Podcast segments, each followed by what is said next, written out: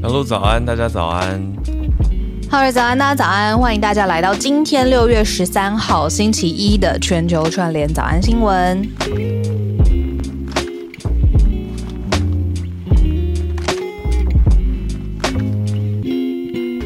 又是一个礼拜一，早安。我们今天好像看到蛮多社群消息可以跟大家聊的，不知道小鹿想要跟大家聊哪一题？我们刚刚对题目也是对到比较比较晚。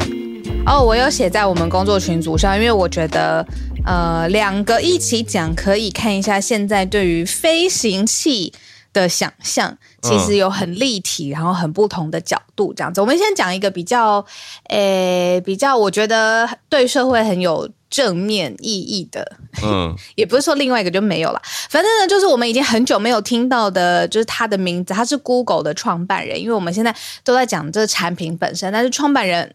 他们在创办 Google 都是非常非常年轻的。那其中呢，就是 Sergey Sergey Brin 是其中的一个共同创办人。他最近呢做了一个新的飞艇计划。然后我看到照片，我真的觉得他很像小时候会看科幻电影会出现的那种飞艇。它里面呢是要飞进去灾区来执行任务，或者是。呃，让偏远的地区，一般飞机跟车其实到不了嘛，就是这种飞艇，它其实可以飞进去这种地区里面，去给物资啦，或者是提供人道主义的援助。那重点是呢，这个飞艇本身它就是零碳排放的，所以呢，这个是呃，厉害，嗯，它就是不仅又有就是之前比如说去到到不了的地方，然后同时它又。关注到就是环保本身的议题这样子，那所以货物啦，或是基础设施不足的地方，就是都是这一个。新的飞艇，哎，我不知道有没有办法放到社团上面。它的它因为它是一个纯白色的，然后它又有一些好像灰色跟透明可以看到的材质，所以我觉得很像是我们小时候在科幻电影对，没错会看到的新型的飞艇。那这个是 Google 的创办人，他现在在做的事，他已经你知道，就是呃。Digital 的线上的世界，他觉得不知道是不是满足不了他野心，他现在在做，当然这也很好啦，就是嗯新的发明，实体的发明这样。嗯，这是 Google 的共同创办人嘛，就 Sergey Brin，他我看了一下，这是他的公司，这是呃叫做 LTA Lighter Than Air 所创立的，这个家公司是他在二零一七年。开始打造的一家公司，嗯，呃，定位是叫做轻型航空研究公司，这算轻型航空，可是就是一艘飞船。简单说，他他现在在打造的就是一艘飞船，而且重点是今年预计今年底之前会有第一次的大型试飞。那这个试飞将来的用途就是小鹿你刚讲的这些，我觉得嗯嗯是很好的应用。好，那这个是一部分的应用嘛？那世界上有这么多不同的国家，呃，在做飞行器，或者是以飞行去探探索更多边缘的地方。那当然，就世界上有一派就认为说，其实不止我们有这种飞行器，还有就是呃飞碟 UFO。对，所以 这样介绍有没有太正 式？刚刚想说，我们我不止我们是是谁？不止我们是人类以外。对，那。这件事情呢，美国太空总署他决定了，他就是不计外面怎么讲啦，反正他就是既然要探索位置，就是 get to the bottom of it，他就是宣布呃正式要成立一个独立的团队哦，就是讨论说现在关于这种不明飞行物的已知的资讯，然后判断说到底还要多少的资讯要去收集去解释现在没有办法解释的很多的目击的事件哦。我们之前有讲过，之前就是有一天有一天选，有我记得我记得，对啊，那天选是说对对对对，就是要继续研究 UFO。但现在现在等于 NASA 它又宣布了一个新消息，是独立的团队专门用来研究 UFO，来解释这些目前解释不了的目击事件。对。然后这个独立的团队，他的首席领导人，他的背景是天文物理学家，他就有说，现在宇宙当中有百分之九十五的组成。都是未知的，所以有很多东西他是他认为说现在不明白。你看哦，他是 NASA 这个独立团队的首席领导，他都说就是宇宙当中百分之九十五是未知，包括什么的信号啊，对，你不知道的世界还有很多我们不知道的事。嗯嗯嗯，然后所以不管外界怎么说啦，反正就是。既然有一些呃没有办法解释的事情，NASA 他就决定说不计回预，今年秋天正式展开这个关于不明飞行物 UFO 的研究。嗯，他叫做史波格 David Sperger 啊，David Sperger，他就说谦虚的态度来研究这些问题，百分之九十五的宇宙组成我们都还未知，还有很多不明白的东西。酷，好，所以今天的展开是。往天空去，往宇宙去，有更多更多值得研究的事情，还有很多我们不知道的事情。那也展开，今天我们礼拜一要要有看到有一题，其实我刚犹豫了一下，嗯，我觉得我们时间好像还还可以，要还够还够，跟大家介绍吗？就是呃，小贾斯汀他得到了一种，应该说他得到了一个，他确定诊断了一个疾病，就 Justin Bieber。那这个疾病是我觉得过往大家 对唱 Baby 的 Justin Bieber，呃，这个疾病是大家过往我觉得没有那么常听到的，它叫做呃 Ramsey Hunt Syndrome，叫做谢亨特伦。等一下，我看 Ramsey 他翻成什么？伦谢亨特氏症候群。所以会会变成什么呢？就是他面部颜面神经局部会麻痹。哦。所以等于表情就会僵硬，或者一边的眼睛没有在眨，一边的脸没办法笑。他就在 Instagram 上上传照片说：“你看我这边鼻孔动不了，然后眼睛这边脸脸的一半等于局部有点瘫痪了。等于是说他因为有这个看到照片了，嗯，有这个 Ramsey Ramsey Hunt Syndrome，所以他就说现在需要休息放松，取消演出，然后自己恢复好的状态。我是说，哇哦，我过去也因为这个小小。这个消息，我才知道的这个疾病叫做 Ramsey Hunt syndrome，或者说它是一个症候群啊。嗯，他说是跟病毒感染有关的，有一个整形外科医师就有说，通常是跟耳朵跟耳朵后面的疼痛会开始这样子的状况。只要是患水痘，或者是长期身体里面有病毒影响神经，嗯，然后压力太大就会让它发生这样。然后他特别的事情是因为 Justin Bieber 社群影响力这么强，所以他公开这样讲的时候，反而鼓励到就是呃。曾经就是，或者是现在正在跟这个疾病搏斗的。人，对，嗯，能让大家更多去了解到，呃，一个很很他很真实的一个 struggle，嗯嗯嗯嗯，对啊，我是第一次听到跟读到这个症候群，所以也跟大家分享介绍一下这件事情。你看，对一般人一定就已经非常不容易了，然后再对一个正在有演唱会的 performer 来说，艺人来说，真的是必须要就是取消各种演出。那他的心理压力上面，然后又愿意跟大家一起分享，所以才可以激励或是团结更多的，就是呃曾经有类似经验的人。对啊，我觉得他这样公布出来，等于是说他很真实的一面啦。那绝对不是。平常大家看到很光鲜，或者是一般人最想要呈现给大家看的病症状态，可是反而很真实，也是一个力量。讲到演唱会取消，我倒是想到 红发艾德啊，Ed Sheeran 几年前本来有一场演唱会要来台湾，然后呢，不算跟我有关系，可是因为我朋友有买票，结 结果 Ed Sheeran 那一年他骑，呃，不是他骑，他他玩滑板，就自己摔断手。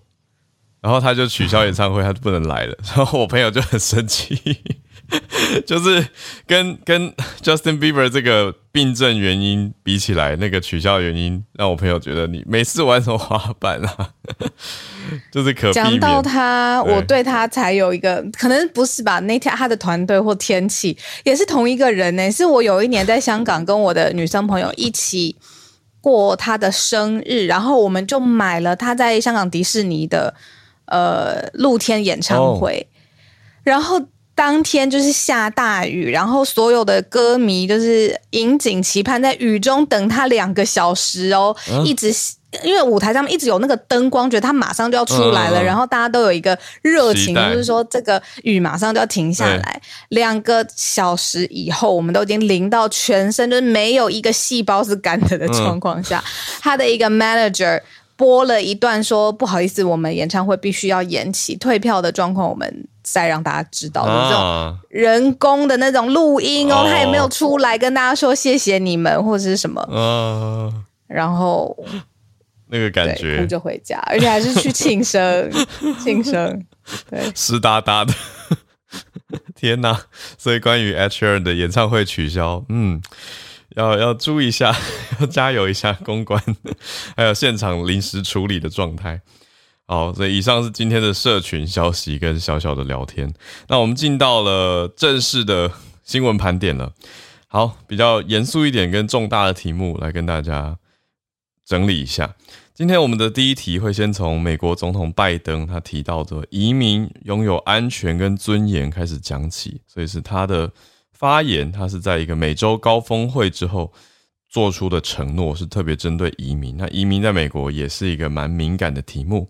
我们待会就来跟大家整理一下。接下来第二题蛮重大的，是马来西亚的消息。马来西亚的政府呢宣布了同意要废除强制死刑，现在正在研究替代的刑罚哦。第三题则是南韩的卡车司机在严重的罢工潮，这影响了很多。你说所有的产业链跟这个出口链，当然半导体，南韩的运输也是一个很大的重点。所以都有影响到。再来最后一题，则是日本的福岛，福岛核灾十一年了嘛？那日本政府呢，终于首度解除了有一部分地区的居住限制。我们这四个题目就先从美洲高峰会落幕开始讲起了。嗯。那在洛杉矶呢？呃，最近过去的这一个星期，呃，拜登呢作为领导，然后聚集了二十多个美洲国家，然后一起开了一个美洲高峰会。那刚才浩尔讲的很好，就是说移民在美国是一个相当敏感而且重要的话题嘛，所以当中呢就发表了一项跟联呃移民有关的联合的宣言，然后把现在。嗯，可能是一个安排，或者是一个倡议，或者一个观念正式化。例如说呢，让所有的移民拥有安全尊严，是要求执法部门要加强合作的。然后也有在预算上面，例如说对待移民的工作上，呃，拨了更多的预算支持。比如说，移民可以在美国的农场合法工作啦，或者是合法特殊的季节的时候，有移工可以来工作。那墨西哥跟美国呢？因为两国中间有呃一个非常长的边界是共享的，就是三千一百四十五公里。那之前前朝政府川普常常会说的，还要建一个高墙的 wall，嗯，因为就是要那个时候的政策是阻挡移民嘛，不希望移民来到美国。但是现在呢，呃，拜登是敞开，而且希望正视这个问题。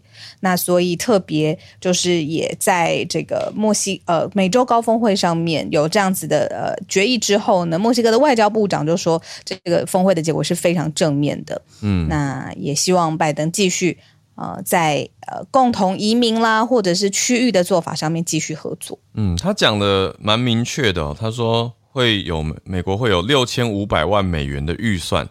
来支持，而且是支持很特定的，是说在美国农场工作的所谓季节性移工 （seasonal migrant workers）。那 seasonal 意思就是说，你比较需需求比较高的季节可以来合法工作，可是其他时间也许呃你的工作签证或者许可结束了，就必须要离开嘛。我的认知跟概念是这样子的啦，所以他讲的这个 seasonal migrant workers 讲的很明白。那当然，这是对外宣布的正式宣布的内容跟结果。可是实际上，大家的所谓大家是民众的观感跟相对衍生的其他制度啊，还有所谓配套措施，我想也是大家会看在眼里，蛮急着会想要知道有哪些详细的规定。那墨西哥的总统呢？他是抵制出席的，他可是他不是针对这个事情来抵制出席啊。他在美洲高峰会里面是要抗议华府把三个啊所谓极左的国家，包括古巴、尼加拉瓜还有委内瑞拉，这次被排除在峰会之外了。所以墨西哥总统他也要采取一个抵制的姿态。可是墨西哥的外交部长是有出席的，所以外交部长是称许，嗯，美国。不确定他有没有出席，只是他有发言，他有发言说称许说美方的努力，对他只是对外代表发言，他没有，他这边没有很明确的知道他到底有没有出席。不过他是说，OK，这个很好，他觉得这个峰会结果很正面。还有关于移民的区域做法，他觉得这个议题是可以来合作的。嗯。那这个是美国对待移民的新的，嗯，更进一步，然后更积极的做法，这样子。嗯，那对于政策啊，就是要有积极的做法这件事情啊，外界当然对政府有一些期待。那以国内的这个每一个国家国自己国内的市政来说呢，就是死刑这件事情啊，一直都是。嗯，不论在台湾或者我们看到今天的报道主角，就是报道主角马来西亚，其实都是会很要经过很长的一段时间才有办法达到共识的。而且呢，达到共识之后的下一步，真的要在法令或政府层面来推行的时候，其实也不像外界想象的，呃，达到共识之后，我明天就可以改变了。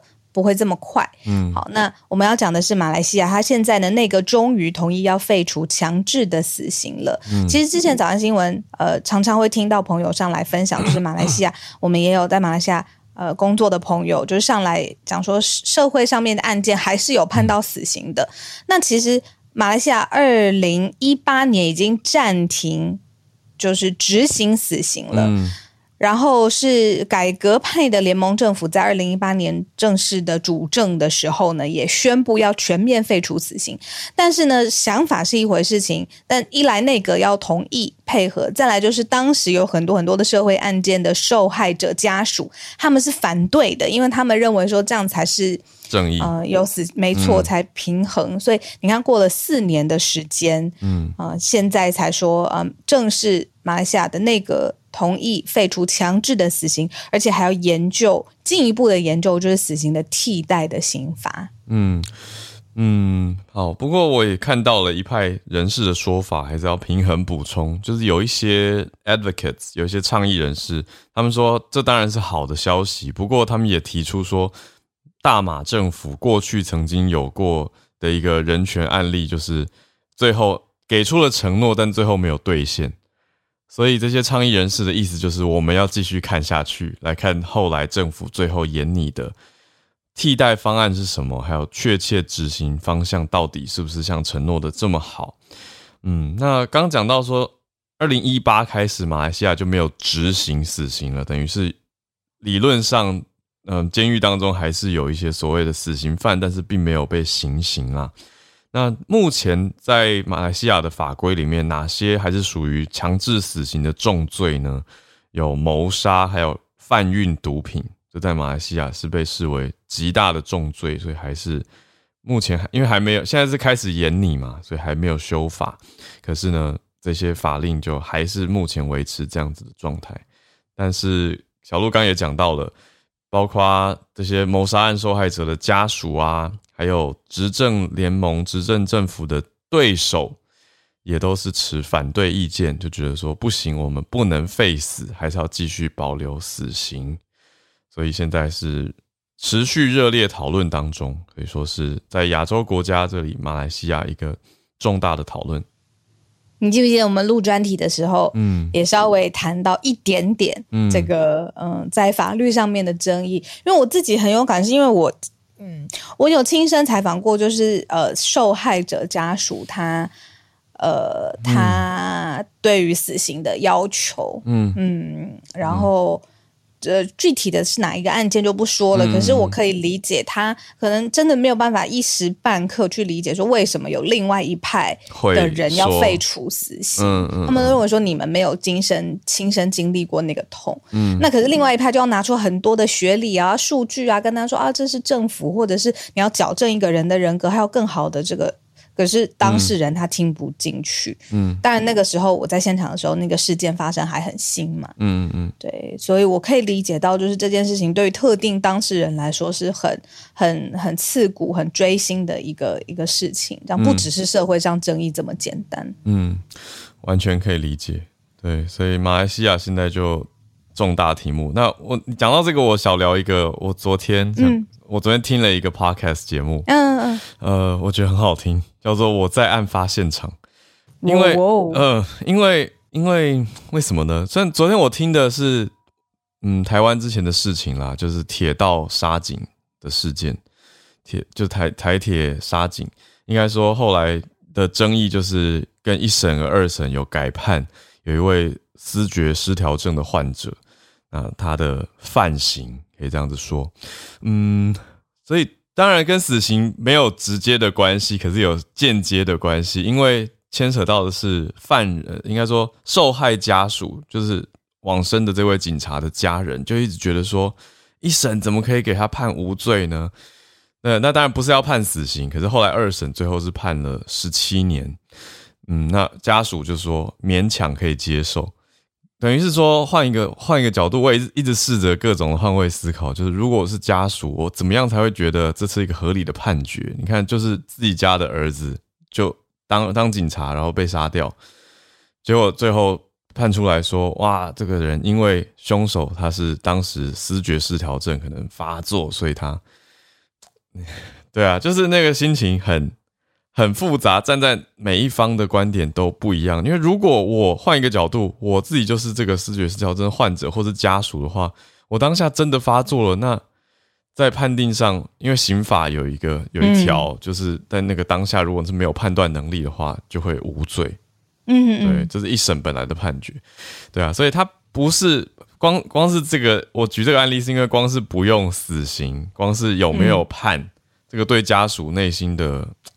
的释怀程度跟可接受程度就落差很大了，对，那家属接不接受跟最后专业医师的判断又是不同的题目，所以这中当中牵扯到了一个精神医学的专业，还有法学的判断，那是一个社会科学，那还有家属跟社会的观感，这三方大角力在里面，我觉得真的是难，真的是难，对啊，所以回到这题，马来西亚讲的是跟死刑，那跟家属的心中感受。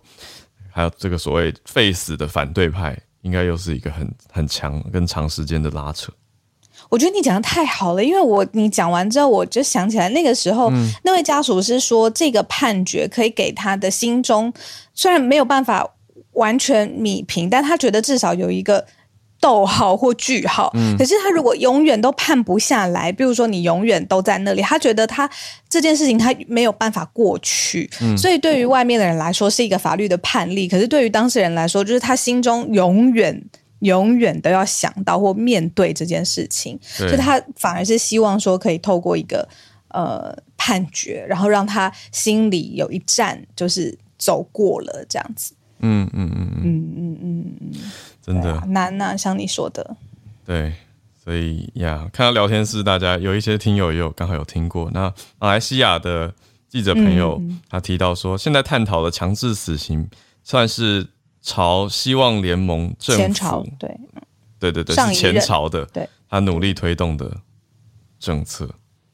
对呀，嗯，好，那马来西亚的朋友 Benjamin 戴伟勇，如果有空可以上来跟我们一起继续延伸。是的。好，讲到卡车司机罢工这件事情，就非同小可，发生在韩国，然后已经进行到第六还是第七天了。嗯，原因是因为他们希望薪水要提高啦，他们就觉得现在薪水不符合期待。但是呢，谈判没有任何的结果之下呢，他们就持续罢工当中。那现在造成的主要港口港口货物运输。因为没有办法少了卡车司机，然后还有工业中心，还有这些主要的港口，现在都是瘫痪的。那他们是长时间的，比如说一轮谈判就十个小时的这种，跟呃政府官员还有工会的领导，就是政府呃以就是跟卡车司机工会的代表一起，但是都没有办法缩小他们的不同的观点，所以卡车司机也不回去工作。对，谈判破裂，现在持续罢工当中。所以韩国的国土交通部就有对外宣布了，就是说经过了这么长的谈判，还是没有办法缩小旗舰，所以两边的概念想法分差还是很大。所以这是政府方，那工会方呢？工会方就是说也不知道谈判有没有办法继续。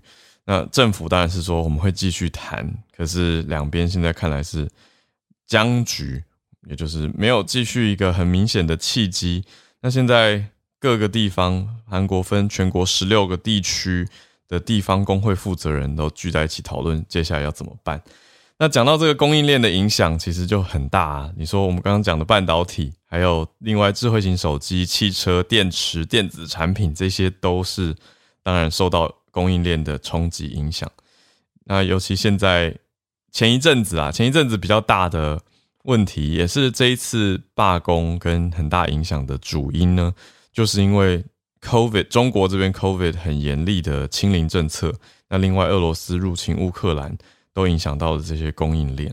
那现在这个韩国的因素又又加入加入进来，所以现在有一百名的工会卡车司机就聚集在现代汽车的一个大厂门口，就在抗议。他们的抗议点是说，你油价一直飙升，然后。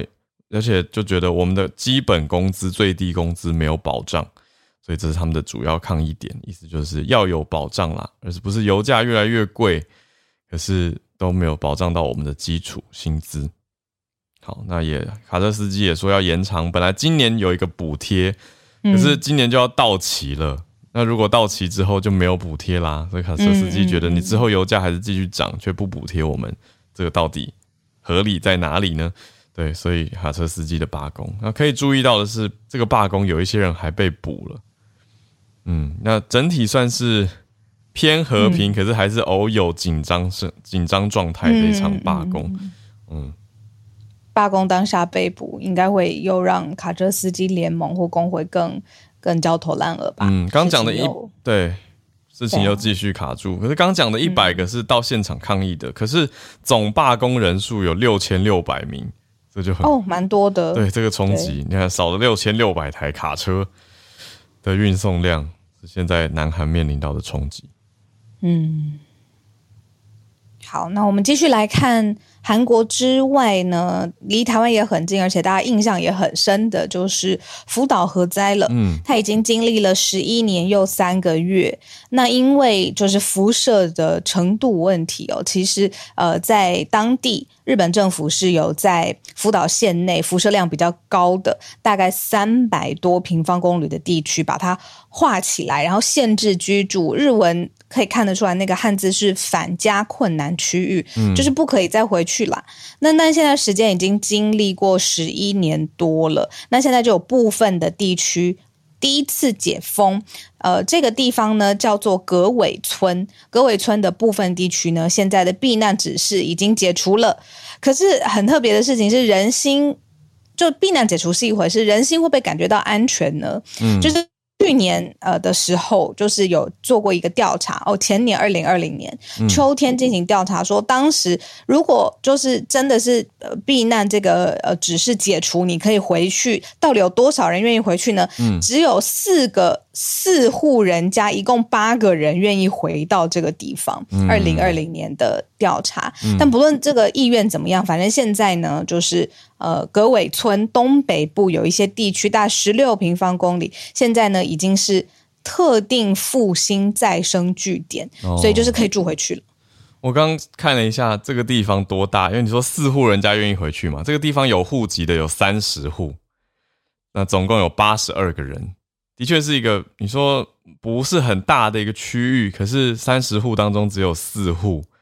里面的八个人就是大概十分之一啊，百分之十的人愿意回去，嗯，就显示出不大家的考量诸诸多吧，应该不是只有担心核灾等等。当然，你说担心核灾高辐射量，可能也是一个大家心里面不安的点，因为当地的辐射量以日本政府的评测呢，还是比还是比其他地方呃比事故前。辐射量高出了四到五倍，所以当地居民还是不安。这当然还是一个很大的考量。可是现在算下来，他们的意思，政府的意思是说，这个辐射量已经符合解除避难指示的标准，就是可以回来了。对，可是大家还是有一点诶这样子的状态。好，所以这是经过了十一年一个核灾的冲击跟影响对一个地方的呈现。时间来到八点三十一分，我们欢迎大家来全球串联，跟我们举手分享你所关注的题目。好，我看到 Benjamin 已经可以愿意上来跟我们分享，太好了，谢谢邀请 Benjamin 上来。Benjamin 早安，小鹿早，和我早，早早安，好。就是这个是呃前呃星期五吧，上礼拜五就是马来西亚政府做出的一个呃新的这个这个宣布，嗯，就是说呃马来西亚就是政府正在探讨，就是延续就是之前前朝政府已经呃讨论下定案的这个强制废除死刑的这个呃政策，嗯，但其实所谓的强制废除死刑，不是说马来西亚没有死刑，而是交给法官。来做这个裁量权，因为之前法官只能根据呃呃呃这些罪罪名来呃进行这个呃处罚嘛。如果是强制死刑的话，那法官只能判处死刑。哦。可是如果现在有这个呃废除这个强制死刑的话，法官就是有其他的选择权，就是有酌情针对这个案件。如果他是谋杀的话。如果谋杀的唯一刑罚就是死刑，可是如果有这个废除的话，法官就可以探探讨说，呃，除了呃给给予死刑之外，可以就是探讨呃对其他的选项，就是从呃终身监禁来或之之类的。那政府就是在研究这一个东西，因为其实马来西亚的这个死刑犯从二零一八年开始就没有执呃执行，那二零一八年已经有一千八百三十七名这个死囚。那到了今天，已经有两千多名死囚正在等待这个呃绞刑的。那这些死刑犯今呃到底会不会执行死刑呢？等一下，我们的首相署的这个部长十点半就会召开新闻发布会，来公布这两千名死囚会不会执行死刑的命运。那今天就会等一下就会知道这死囚死囚。的的这个情况了，嗯，而且昨呃是昨天还是前天吧，就是还是有法官，虽然这个已经做宣布，可是还是有法官针对呃这个贩毒的三名的这个被告哦，嗯，已经呃做出了死刑的这个裁决，所以人数是不断不断在在升上升。可是其实马来西亚也在探讨，就是呃要合法化这个呃要用大麻，那要用大麻的话，其实也算是毒品一种。那其实政府也是在与时并进的这个处理这个呃这个呃死刑的这个问题，跟我们要用大麻的问题。对，嗯，哇，谢谢 Benjamin，哇，这个好新，就是今天待会就会有更新跟宣布的消息。谢谢 Benjamin 的说明，我觉得很关键，就是刚所谓的强制死刑的废除，它的细节跟实际的意义，在法官的裁量权。要不然的话，等于是说刚刚我们讲到的那个绝对死罪，就是。呃，谋杀还有运贩毒品嘛？原来它的意义上是过去法官只能判死，但是现在在眼里的是法官裁量权的开放。好，那谢谢。补充一下，马来西亚总共有十一项是强制死刑的，就是呃有威呃有威胁到这个国家元首啦，还有呃贩毒啦，还有谋杀，跟与恐怖及呃恐怖主义活动有关的，都是会面对强制死刑的。嗯，小小补充一下，感谢感谢。谢谢 Benjamin，让我们让我们清楚太多了，谢谢。好，那至于大麻的这个眼里哦，最近是看到呃加拿大对于药物，还有泰国的一些合法化，那马来西亚也是走在蛮前面的，在演你这个议题，谢谢你。好，那我们继续连线到叶老师，叶老师早安，早，哈尔早，小鹿早。啊，今天要跟大家分享的是台东的新闻，就是台东县政府啊，他们在那个就是最近在进行这个所谓的他们的县立体育馆的优化改善工程。嗯，然后在施工的时候呢，发现柱子上面有很多小雨燕的窝。那因为最近是这个小雨燕的这个繁殖季节，所以里面有很多小雨，还有很多雏鸟。嗯。结果呢？县政府就他们并没有请教动物专家，他们就自己在自己打造了十十五个木质鸟屋，嗯，然后把小雨燕搬到那边。结果呢，这些窝遭到移动以后呢，小雨燕的爸爸妈妈就不敢回去啊。结果造成一百四十四只小雨燕就变成孤儿。嗯，对，那就是。这个消息是昨天，就是昨天那个呃野湾野生动物保育协会，他们是好像是东部唯一的吧？嗯，就是他们在他们的脸书发文表示说，他们今天收到了一百四十四只失亲的小雨燕，嗯，需要大量的特殊昆虫饲料，因为小雨燕是虫食性的，嗯。所以他们需要的是虫粉或者是面包虫，就是本来他们的爸妈会叼回去巢里面喂他们吃的东西。对对对，嗯。然后那个，而且他们也要那个也征求志工，除了征求这个面包虫跟虫粉之外，也征求志工可以帮忙来喂这些小雨燕。嗯。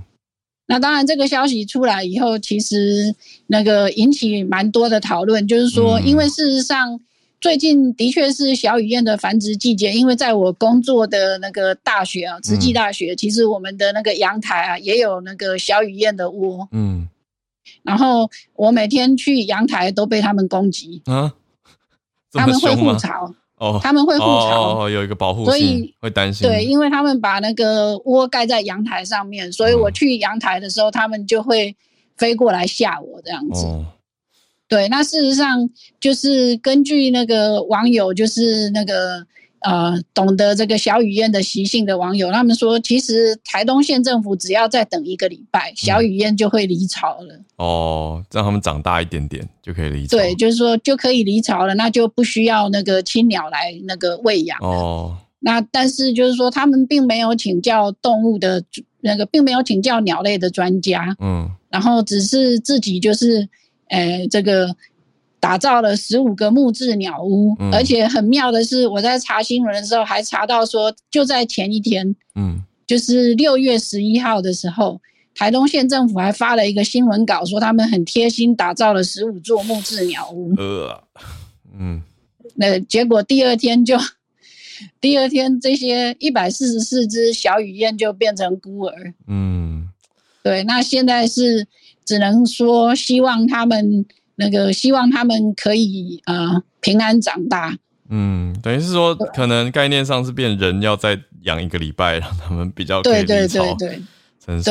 哦，那这是还好有这个动保团体，对啊，不然对。不过雏鸟事实上，雏鸟其实不是很容易养啊。当然，就是说，如果在一个礼拜就离巢的话，或许成功率会比较高。嗯嗯嗯。如果太小的雏鸟的话，其实也是很不容易养的。嗯，对，那所以网络上面就蛮多人就是在批评说，台东县政府在急什么呢？为什么不能再等一个礼拜？不过我在想，台东县政府应该是完全没有请教鸟类的专家，所以他们并不知道说再等一周就可以了。嗯嗯嗯嗯，哇，所以我觉得这个点是一种不专业的好心，也不太好。对啊，所以还是要请教专业来咨询之后再决定会比较好一些。对，没错，没错。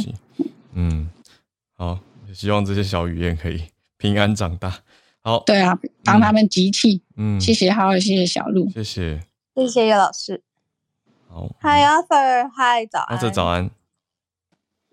Hi 小鹿早，Arthur 早，大家早。早。那今天跟大家分享的一个消息是，其在英国的《卫报》（The Guardian），嗯，那这个是讲是有关于所谓的 accent discrimination，就是说就口音的歧视啊。他说，英国有一个机构叫做啊 British Academy，那他们就推出了一个研究，就表示说，现在是不是这种口音歧视在英国还是有还是存在，尤其在英伦，英国，那他觉得说，像哈尔。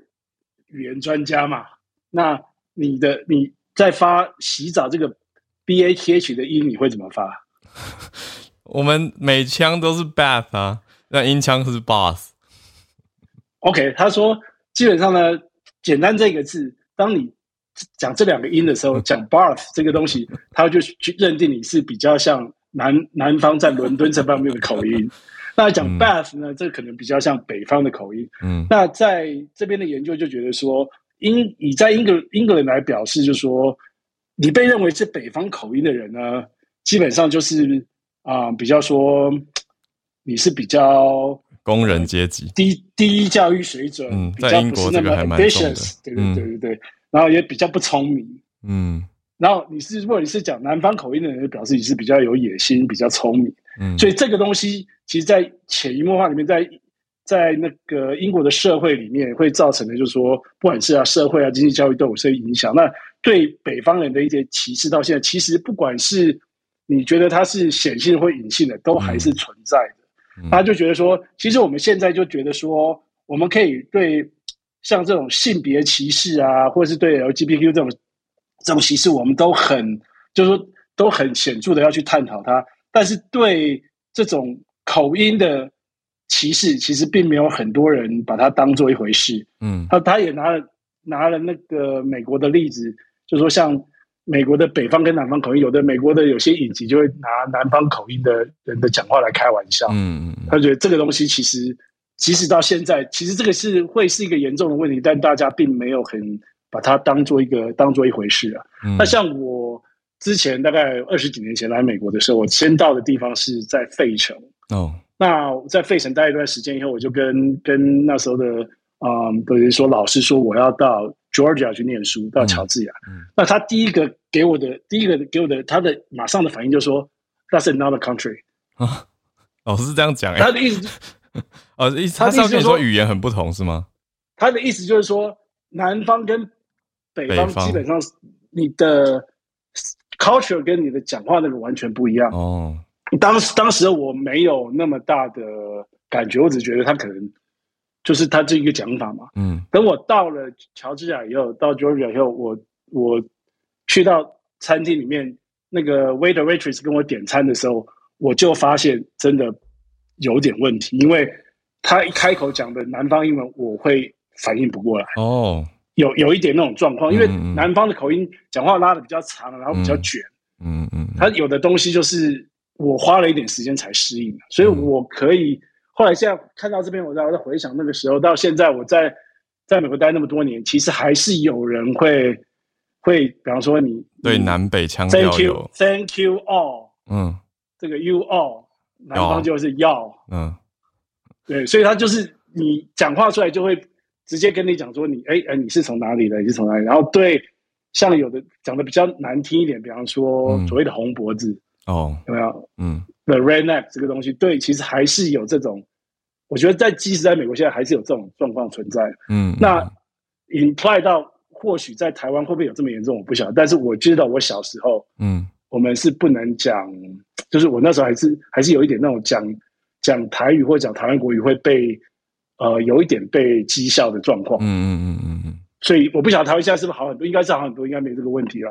但我觉得其实上现在一基本一。即使在英美，这种问题还是存在的，所以就是看到这边有东西跟大家分享一下，谢谢。嗯，谢谢 Arthur 带来这个《卫报》的整理报道。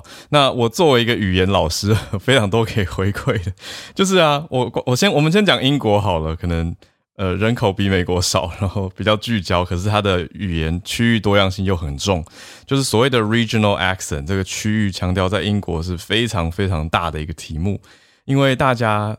你光是拿英国来想象自己所居住任何地方，好，你听这个人讲的腔调，其实就听得出他是哪里人。比如说，光是在台湾也会有人说，哎呦，台中腔啊，或者什么腔啊，就是你听他的一些发音特色，你就知道他是哪里人。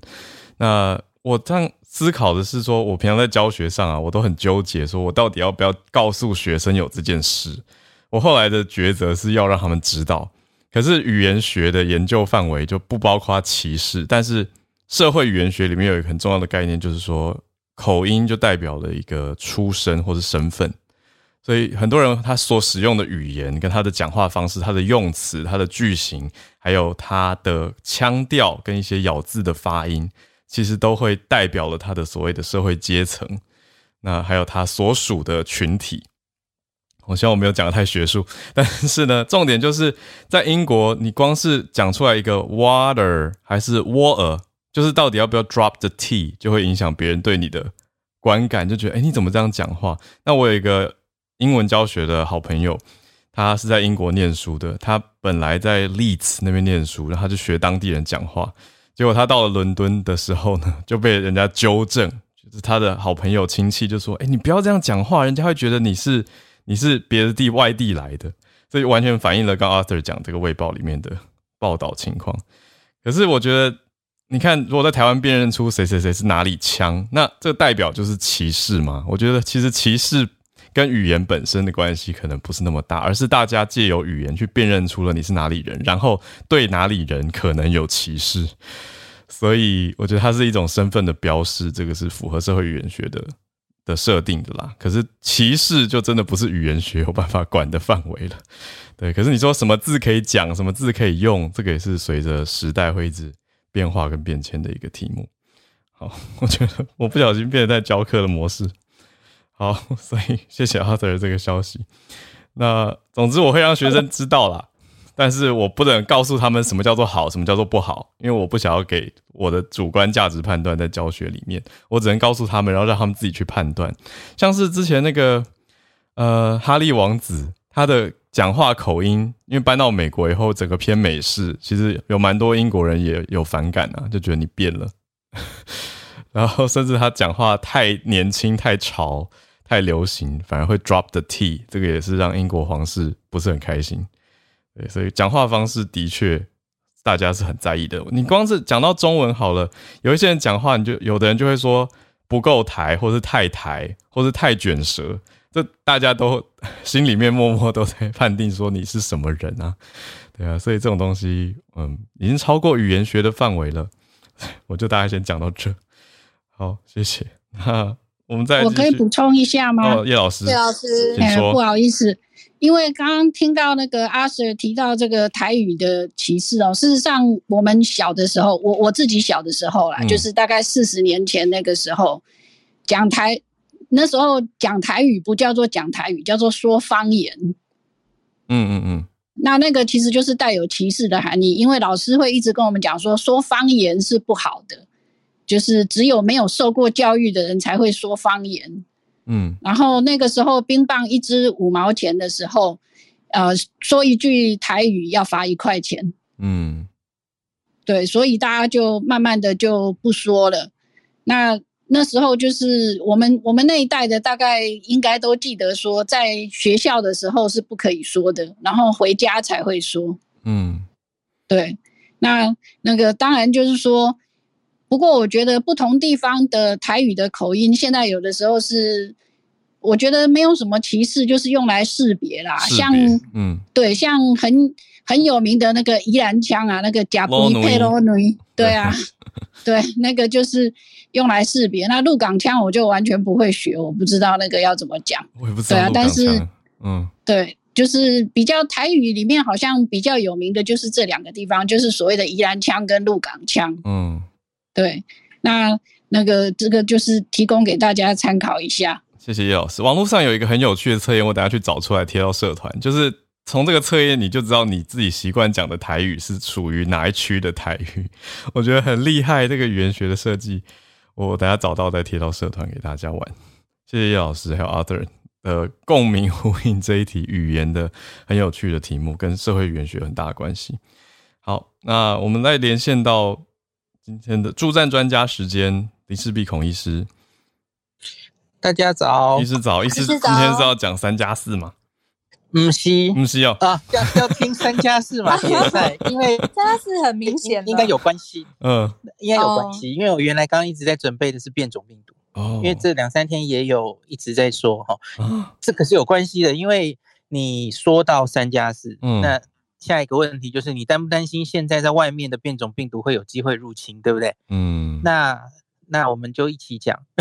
嗯，那个因为有有某位网红医师发发表说，哎，国外这个在英国、美国那个 BA 五啊，他特别点名 BA 五。嗯，他写 BA 五点零，我不知道他哪里写来的，应该就是 BA 五而已啦。OK，BA dot five。嗯，BA 五它以十倍的速度在他写的应该是美国在上升，还还是英国？英国。那他引的图是英国的哈。那可是我要跟大家讲，因为好多老师或是那个读者就来问我，什么十倍？十倍 to what？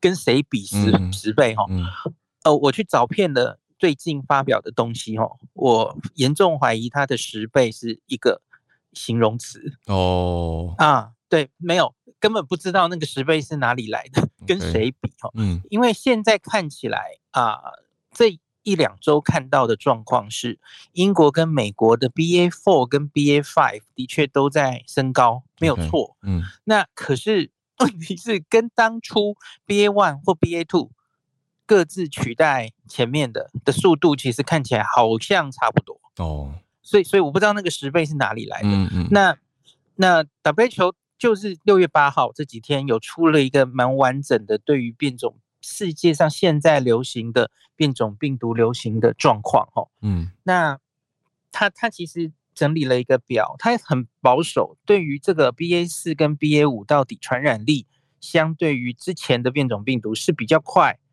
还是快多少？其实他根本没有写一个数字。那我看大概一两个月前。有有一些像美国的那个很有名的 Eric Topol，他是抓大概增加十五 percent 到二十 percent，嗯，就是不可能到十倍了。现在这个 Omicron 已经传染力那么高了，你要怎么样再到十倍啊？应该蛮困难的哦。嗯，好，所以第一个不要被大家不要被那个周末的什么十倍的速度在传的又被吓到了哦，那个那个 nonsense。好，那第二个我要跟大家讲，现在全世界。WHO 去收集全世界，因为它会上传定序嘛。嗯，目前 BA 四跟 BA 五占全世界的定序，哈，分别是四 percent 跟接近九 percent。那现在全世界还是以 BA two 为大宗，哈，超过一半是是全世界的主流株。那反而在美国的那株，哈，BA 二点一、二点一，其实已经占十五 percent 哦，蛮高的哦。哦呀。那可是我觉得比较闹鬼的是哈，B A 二点一二点一的研究很少，嗯，就是关于它到底呃会不会比较容易重症，呃疫苗有没有效哦，没什么资料，因为这株从美国来的哈，美国所有的这种定序病毒变种的资料都出的很慢，嗯，那假如这株会出现在英国的话，他们一定留研究的很快哦，可是很不幸的并没有，嗯，那。我相信接下来会陆续有很完整的资料出来，为什么呢？因为这支也跑去英国了。哦，以英国最近六月四号之前哦，他们在追踪所有的变种增加的速度，反而 BA 二点一、二点一已经跑到第一名了。嗯，超过 BA 四跟 BA 五。英国 BA 四、BA 五大概发现了两个月了哈，那他们其实并没有明显的呃。对 BA two 有生长优势，我觉得没有哦，它它增加的很很慢，然后现在最近慢慢的爬起来，嗯，那所以我个人初步没有太担心这几株，嗯，因为其实已经给他蛮多时间了哦，嗯，那各地看起来像是南非，我在暑假不是暑假，我在星期六有 PO 一张南非的 BA 四 BA 五这波疫情其实又走完了，嗯，那它前面一波 BA one 嘛，哦。然后，相安无事了一阵子，然后最近两个月，BA 四、BA 五有一小波，可是这小波又已经下去了，然后它造成的住院、造成的死亡，那个引起的波动其实都很有限。嗯，当然你会说南非不一定跟我们状况一样，跟其他国家状况一样，没有错哈。我之前第一波奥密克戎的时候就有跟大家讲，南非年龄偏轻，嗯，然后他们其实疫苗注射率还是低低的哈，嗯，那他们前面很多人自然感染，那可是我觉得多少可以参考了哦，就是你经过前面南非主要是 BA one 当然跟我们可能又不太一样哦，BA one 之后，然后 BA 四、BA 五来了一波，它的确可以再感染。我们现在刚刚念的那三波奥密克戎的，我都说是表妹哈。嗯，因为不不是子孙，因为他们是陆续出来的哈，彼此不一定有关系哈，所以应该比较像表妹这样。你 要形容的话，他们的确会有一些免疫逃逸，就是你得了 BA one 或 BA two 的人，哇，他可能又变了，所以你可能会再被感染。可是目前。B A 四、B A 五已经有一些证据，特别是你看南非也很清楚哈，嗯，它至少没有变得容易重症哈，嗯，那它看起来还是跟原本的我们对 Omicron 的理解一样，它还是以轻症为主这样子哦，那反而是闹鬼的是美国的那一株，到现在 WHO 说还没有证据，嗯，那可是看美国的流行曲线，你也知道，它它其实看起来就是一路往下，然后最近有一点点上来。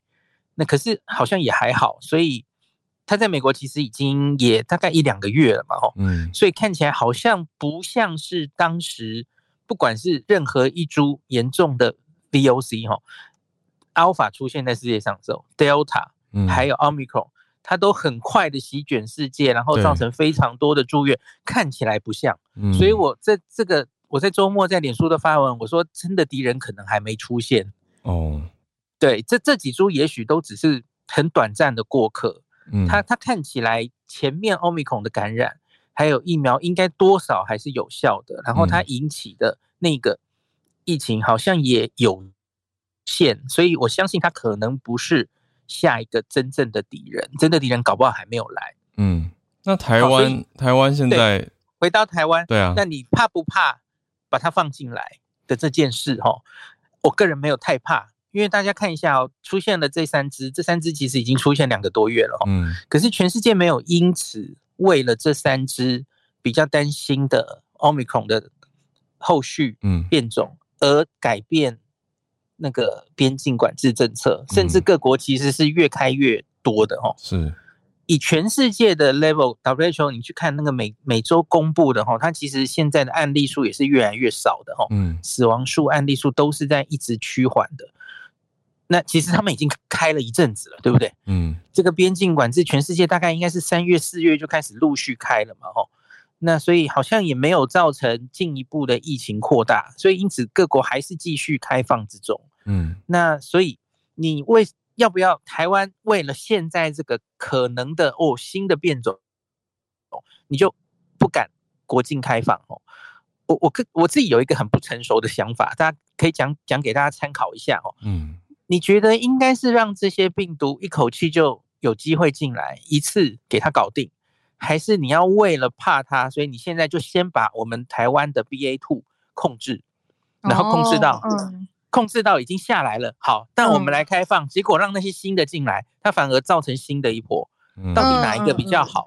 因为大家回想一下哦，我们台湾其实等于是让 BA one 跟 BA two 一起进来，对对不对？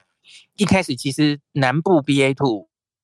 北部 BA one，最后 BA two 其实打败了 BA one，对吧？我们台湾是这样嘛，哦，所以变成 BA two 为主的流行，BA one 我们等于就是逃过去了。嗯，可是世界很多国家其实是 BA one 烧完一波，BA two 再烧完一波，哎，对呀。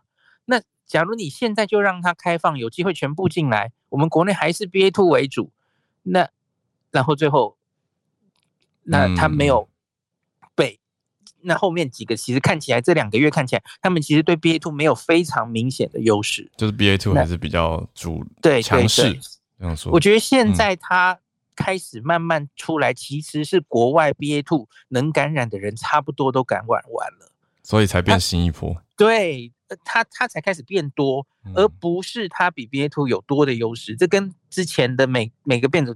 变组出来有强烈的优势取代掉前面的，像是 Omicron 对 Delta 明显有优势，它甚至是把 Delta 直接赶下来哦。嗯，那所以我觉得这个，嗯嗯嗯，这个其实没有答案了，就是现在就让全部的病毒都进来算了，还是你之后到底哪一个 strategy 是好的？我我觉得这个真的很难回答。可是至少以现在看到的资讯，现在见到的这一些。变种病毒在国外造成造成的疫情有限，嗯，我个人是没有这么担心这件事啊。可是我相信它绝对有机会进来的。我觉得，因为大家知道，我们现在因为病毒实在案例太多嘛，我们其实是不可能逐例，全世界都一样了，不可能逐例去定序的嘛，都只是抽样，所以搞不好其实 B A 四、B A 五甚至 B A 二点一、二点一早就已经在台湾了。当然有可能，当然有可能已经进来了。可是其实国内以 BA 二为主的状况，它还是大大幅占优势的病毒株这样子哦。嗯嗯嗯。那可是回头讲到三加四，我觉得现在三加四的规定哈，因为最主要的它其实还是规定要一人一户。嗯，一人一户这件事其实他没有。妥协哦，哈，嗯，那所以我觉得，然后他有说三加四后面的四天有一些条文说，呃，可以去从事做完快筛之后嘛，吼，就可以去开会或者怎么样嘛，吼，所以我觉得它主要应该还是针对商务人士的开放。可是假如是另外两种状况，就是海外的好久没有回台湾的国人想回来，嗯，然后我们台湾人想现在出去玩，出去玩没问题嘛，很多国家其实都没什么限制了嘛，哦，欧美的哈，泰国啊什么的，韩国哦，出去玩，可是你回来，他还是要规定你一人一户，然后他建议你后面四天其实尽量不要出来，呃，所以好像还是不是非常方便，对不对？嗯，对，我觉得这可能还是过渡时期的规定，然后有规定说一日上限，目前是希望设在，哎，我都忘了是两万五，是不是？有一个有一个人对有一个总量管制，对总量管制。然后我问过一军，罗一军说，到底怎么做？对他说大概是用航班了。哦，能进来的航班。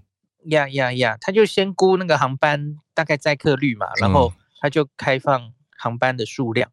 现在其实是低的。所以它其实航班是在往上增加的。OK，哦，嗯，对对对，现在其实很少不给进来。对对对，所以它就慢慢增加这个航班数。它它意思应该是这样啦。嗯嗯嗯，真的不小心超过你的预算，他当然也不可能就把你挡在外面，对不对？那罗富就是说买的机票你就可以回来了，就是这样子。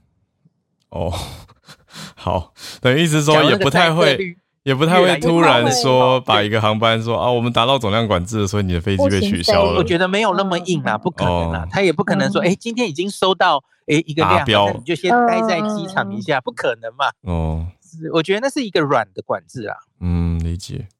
呀，对，可是很多人在讲的就是说，他比如说回来以本来看似是以为好像只要订三天旅馆，可是实际上是要订八天旅馆。没错，所以就是好像还是一个。就是我刚刚说的嘛，还是以商务客为主。那国人假如这样，你考虑是现在，哎，是不是终于可以出国玩了哈？可是你仔细看一下规定，好像又还是蛮蛮繁琐的，对不对？嗯嗯嗯，还是有一定的限制。嗯，了解。好的，所以是逐步开放的意思，对，并不是全面性的开放，可以这样来理解这个政策。哎，然后我想回答一下那个。聊天室有一个人问题：为何死亡数一直无法降？嗯，因为死亡跟确诊的高峰本来就发生在不同的时间啊。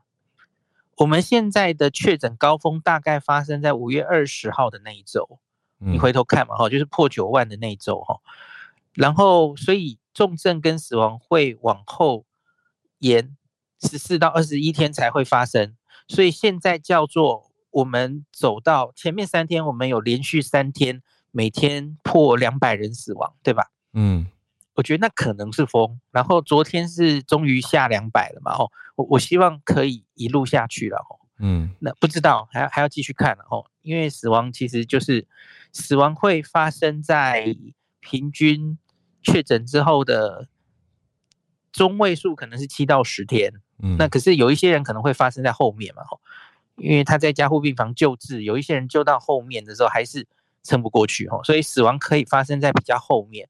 所以你看世界各国都一样啊，纽西兰，纽西兰的疫情高峰过了之后，可是你假如去看它的死亡曲线，死亡曲线的峰明显发生在确诊高峰的后面的两三周，而且它那个峰还维持了一阵子。这个别国也都是这样子的。嗯，呀，是，谢谢医师，好。让大家了解到这个最新的许多的解析，我觉得医师刚刚讲的特别关于这个流行株，它的变种株跟所谓取代跟流行的状态，其实有很多的时间点跟因果逻辑的关系。对 对，就是不是说哎看了一个报表，然后就哦，所以怎样怎样那么快，而是要去做它的应该说历史参照，要去看一下它跟过往还有各个地方的状态去比较。嗯，所以我觉得有学习。有很多的细节，谢谢医师。好，那也谢谢今天来跟我们串联的大家。呃，已经有朋友线下去了，，Benjamin 可能已经去忙了。嗯，还有叶老师也是。嗯，对。好，那今天就到这边告一段落。明天我们也是同一时间。那如果有讯息要补充的话呢，欢迎大家到社团上面继续。比如说那个飞艇，我们一开始讲的飞艇的照片，晚一点我来贴上去。好，谢谢大家。那我们就明天早上八点继续准时跟大家串联在一起。我们明天见。